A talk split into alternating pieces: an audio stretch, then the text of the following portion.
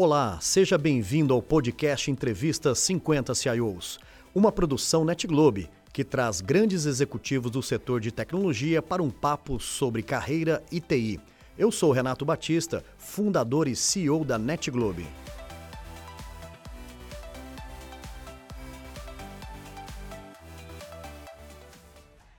Temos hoje aqui no estúdio da NetGlobe um dia recheado de grandes surpresas e reencontros reencontros com grandes amigos e entre os amigos também.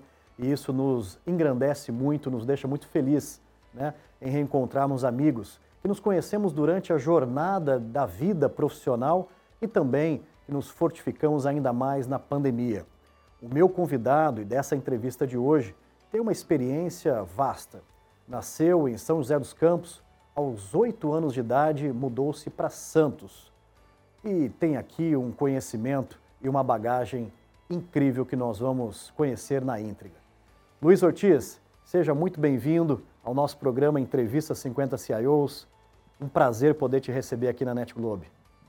Muito obrigado, Renato. O prazer é todo meu. Uma grande honra fazer parte dessa série com outras pessoas sensacionais e principalmente por estar aqui conversando com você. Muito obrigado. Eu que agradeço. Ortiz, você tem uma trajetória profissional de assim, de, de dar aquela boa inveja. Né? São mais de 30 anos muito bem né, é, formatados, trabalhado. A área de tecnologia ganhou muito né, em ter o Luiz Ortiz como um grande executivo na sua trajetória. E aqui a gente vai conhecer um pouco mais né, do início de tudo isso, né, de como tudo isso começou. Conta um pouquinho para a gente como que foi o início ali da sua, né, da, da sua jornada, principalmente na, nas lembranças ainda de criança, né, em São José, no Vale do Paraíba, depois em Santos. Conta um pouquinho como que foi a sua infância. Bom, obrigado pela generosidade aí de falar da, da jornada, né? Uma jornada longa de fato, mas é, conforme a jornada é longa, a gente tem um grande aprendizado sempre. Né? É verdade. Mas vamos lá, começou então, como você já disse, nasci em São José dos Campos, é, Vale do Paraíba ali. Minha família, do lado da minha mãe, é, é, é, do Vale do Paraíba, ali, Jacareí, Santa Branca. A família do meu pai era de Mogi das Cruzes.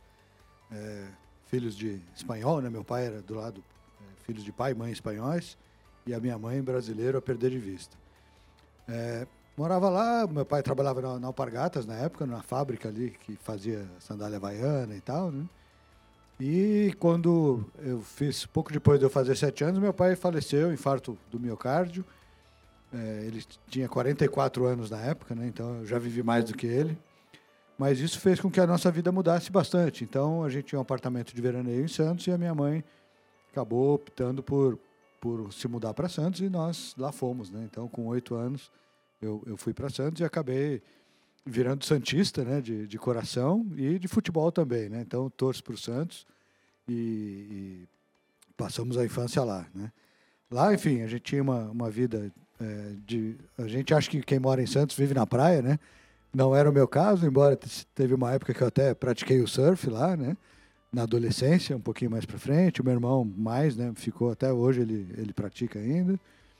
É, estudei por lá, é, fazia alguns esportes por lá, então fiz judô na adolescência, fiz ciclismo.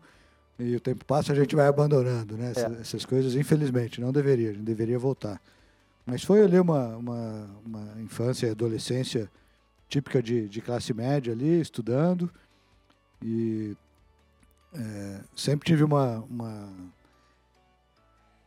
uma, vontade muito grande de, de ter conhecimento, de ciência. Né? Eu queria ser cientista e queria ser astronauta. Era aquele né? sonho de, de menino, de Exato. criança, né? E, de, e de, chegou a, ser o, sonho de adolescente até. É. Né? Eu eu fiz exames na época para a Escola Preparatória de Cadetes do Ar, que era o caminho que eu via para ser astronauta, né? É, a EPICAR, é, né? A EPICAR, exato. Imagina é. se, né? Se bem que temos um, um astronauta brasileiro, né? Mas, é, e aí eu passei nos exames todos, mas chegou na hora do exame de vista, eu descobri que eu era míope. Olha só. E aí foi reprovado, enfim, né? Então a, a, a questão de ser astronauta deixou de existir, mas eu continuei buscando é, aí falei, ah, tá bom, já que a Picar não vai, eu vou tentar entrar no ITA, né? E acabei entrando no ITA em 1982. 82, 82 que legal. É. Fantástico. Aquele, aquela coisa, né? A gente era é, bom aluno, então achava que, ah, fazer vestibular e vou entrar, né? Aí, em 81 eu só fiz vestibular para o ITA e não passei. Né? Então também serve como um pouco de banho de realidade, né? Para a gente aprender um pouquinho a, a humildade, né? E, e falar, ó, não é bem assim, né? Aí em 81 eu passei estudando e aí em 82 entrei. Acabei é, cursando um ano e meio, mas o, não me adaptei muito lá. E aí em 84 eu vim para São Paulo e virei paulistano desde então. Aí cursei engenharia na, na Poli, né? Aqui e foi por esse caminho. Né? Que fantástico. Ortiz, então voltando ao 84, você vai para São Paulo, começa a cursar uma das melhores e mais desejadas né, universidade de engenharia do nosso país, que é a Poli, né, na USP. E aí você começa uma jornada e investe nesse conhecimento. Isso, eu, eu, vim é, é, para a Poli, né, comecei a, a, cursar, eu tive que cursar o primeiro ano de novo, porque naquela época a escolha da opção de qual engenharia fazer dependia das notas do primeiro ano, né? Então, certo. eu até poderia aproveitar as notas do ITA, mas uh, para efeito de opção não, elas não valiam. Então, eu cursei o primeiro ano todo de novo. É, o lado bom disso é que a minha média foi super alta, né, no primeiro ano, acima de 9.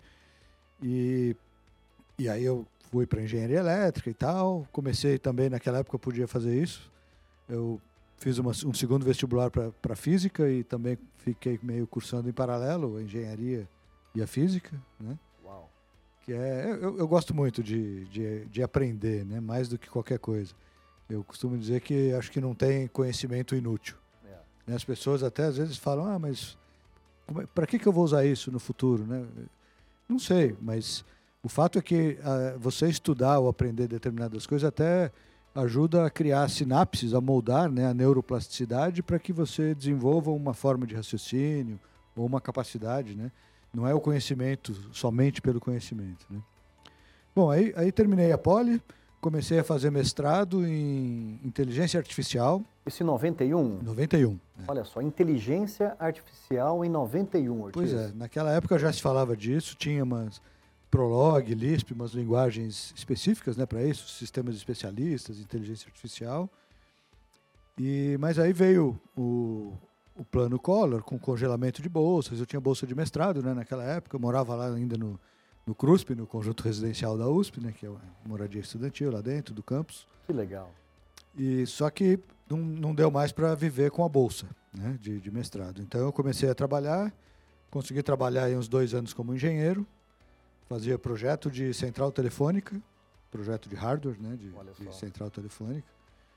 Pois é, os, os, as trajetórias se cruzam em muitos temas, né? É, é verdade. Hum, interessante. E, e, aí também teve abertura de mercado. Essa empresa fazia pequenas centrais telefônicas. E com a abertura de mercado começaram a chegar os equipamentos importados com preços mais competitivos. E coincidentemente, é, estava no momento de se fazer downsizing, é. né? E tinha alguns amigos que estavam já numa empresa que estava desenvolvendo um sistema de billing para utilities, para energia elétrica. E eles precisavam de alguém que tivesse ali um perfil parecido com o meu, que é, pudesse ser analista de suporte, sistemas operacionais, telecom, é, hardware de, de, qualquer tipo de equipamento, infraestrutura, é, comunicações, fui DBA, enfim. Daí me convidaram e era uma, uma oportunidade interessante, né? A empresa é, nova, crescendo. Já era, é Lucid? Então, na época, ela se chamava Rede Energética. Rede, Rede Energética. Mas que depois virou a Elucid, a né? Do Grupo Rede. Do Grupo Rede, Do isso. Grupo Rede, perfeito. Ela é uma empresa que era, foi fundada pela Regina Ruska, perfeito. Que, que, que criou né, e, e liderou a empresa durante alguns anos. E aí acabei indo para lá, e aí começou a minha, a minha jornada dentro da TI. Certo. Então, novembro de 1993 foi quando eu virei TI. Né? Aí comecei como analista de suporte, fui galgando ali as posições, virei gerente de suporte. Em 97 eu assumi a diretoria de TI da, da então rede energética. Poxa, bem jovem, ou seja, uma carreira que você investiu, ou seja, começou como analista, em seis anos chegou numa posição ali como como líder da operação de TI, né? É, é, é. Legal. Tinha, tinha outros, né? Tinha, tinha dois vice-presidentes que eram esses meus colegas da Poli, que eram sócios também, né? Que um cuidava de, de desenvolvimento, né? E, e o outro cuidava, é, era, era, o meu chefe, vamos chamar assim, né? Tá. E, da, da, da, parte de, de infraestrutura. E, e aí a empresa foi crescendo. Na época a gente tinha, a, o Brasil na época tinha 64 distribuidoras de energia elétrica e a gente chegou a ter 16 delas como nossos clientes. Né? Uau. Era uma, o, o, downsizing, daqui a pouco a gente fala um pouco das tecnologias, mas o, o grande benefício a gente naquela época de inflação, né? É. Não é do seu tempo, mas enfim, né? eu lembro remotamente, eu lembro, estava começando, estava né? começando. Você, você adiantar alguns dias no processo de leitura e de apresentação e, consequentemente, de faturamento da conta, isso te dava um ganho por conta da inflação que pagava investimentos desse tipo, né? Então, foi, foi um, um, um projeto muito bacana que estava indo em linha com o que a tecnologia estava caminhando né, naquela época, né?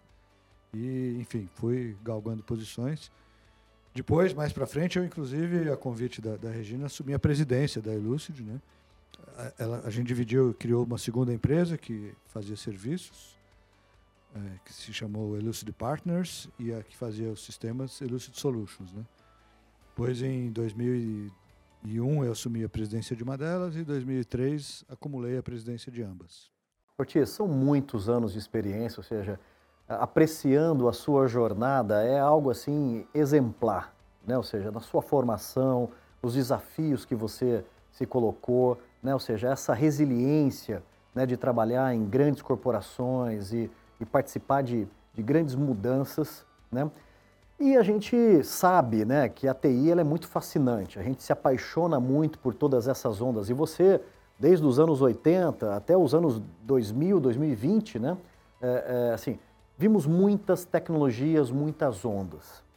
Quais dessas grandes tecnologias disruptivas, essas ondas tecnológicas, né, que mais te marcou ou que mais te desafiou, né, como profissional? Vem aí umas duas, três dessas hum. na lembrança, Ortiz. Olha, a gente é, teve diversas ondas, né? Eu acho que desde o uso de mainframe, né, Sim. até PC e tal, mas... O downsizing, né? É, o, o, o downsizing foi uma que, que viabilizou a, a, então rede energética, né? Mas lá na faculdade já, a gente começou com mainframe, depois te, teve PC, então é uma coisa até mais antiga. Mas o downsizing é uma delas. Quer dizer, nesse, nesse processo da, da, da rede energética que, que depois virou Elucid, é, o downsizing foi um elemento que viabilizou a existência da empresa e viabilizou um monte de coisas de negócio. Né?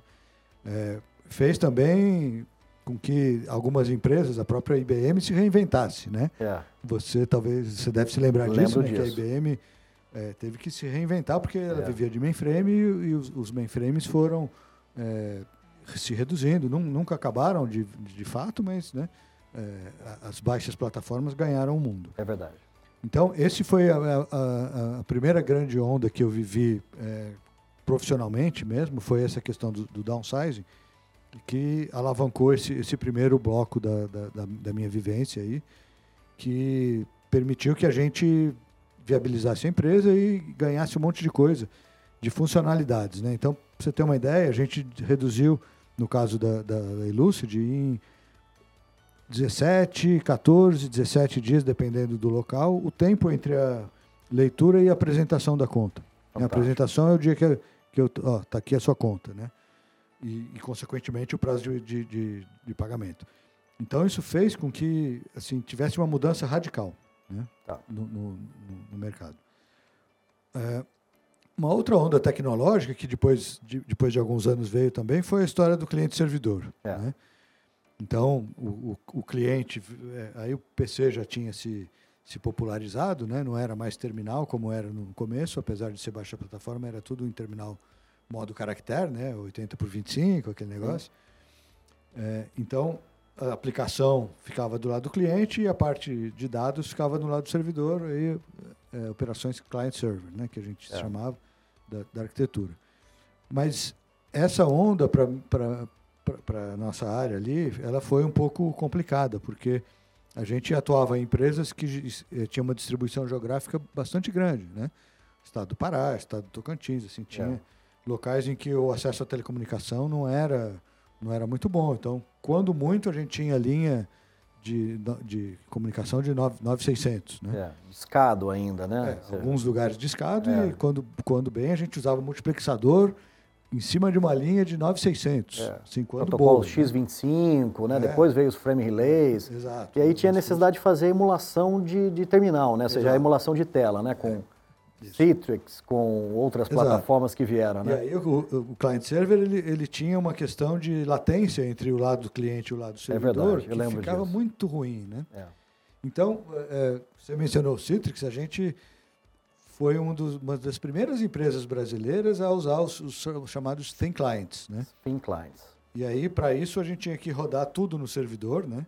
E o Citrix habilitava isso na ocasião. É verdade, é. Né? Então, você tinha lá os, o, aplicação, o client server ficava todo do lado do server e o, tinha o client, que era uma, uma um virtual, né? um thin client, é, é, é, localmente aqui. Né? Perfeito.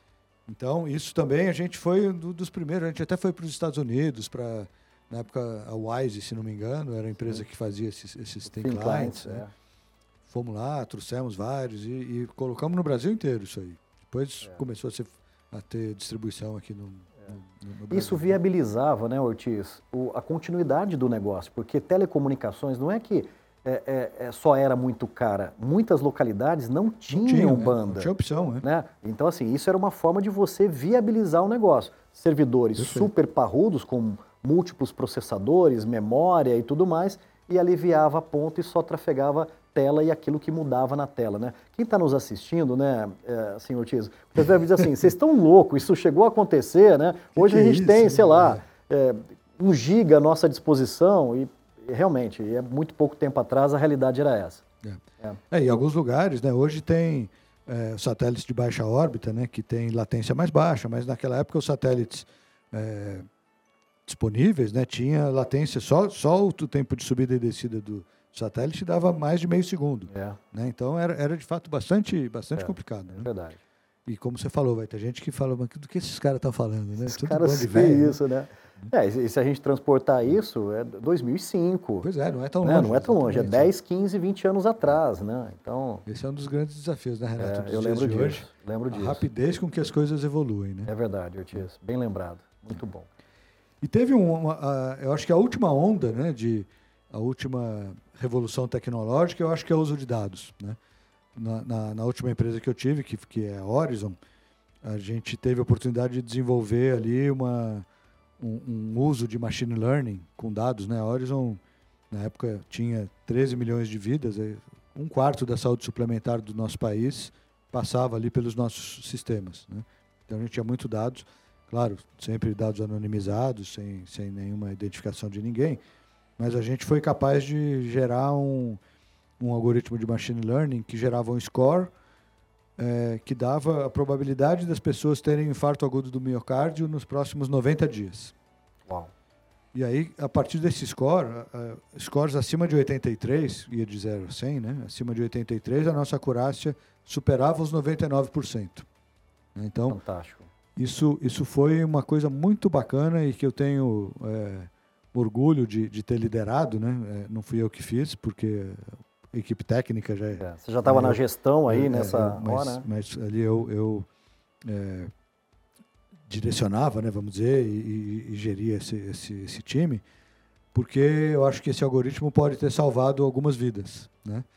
É, a, a, ao ser identificado que alguém, a gente informava a equipe médica, quando era o caso, desde que previamente autorizado, e aí a, pessoa era, é, se ela quisesse, né, se a operadora assim permitisse, a pessoa era contatada para tomar ações preventivas. Né? Então, é, acredito que algumas vidas devam ter sido salvas, talvez, por esse algoritmo que a equipe desenvolveu. Né? Sensacional, que bacana. E isso até levou, a gente recebeu umas, umas prêmios, premiações, né? prêmios de, lembro é, disso, reconhecidíssimo. 2019 projeto, foi né? até assim uma é.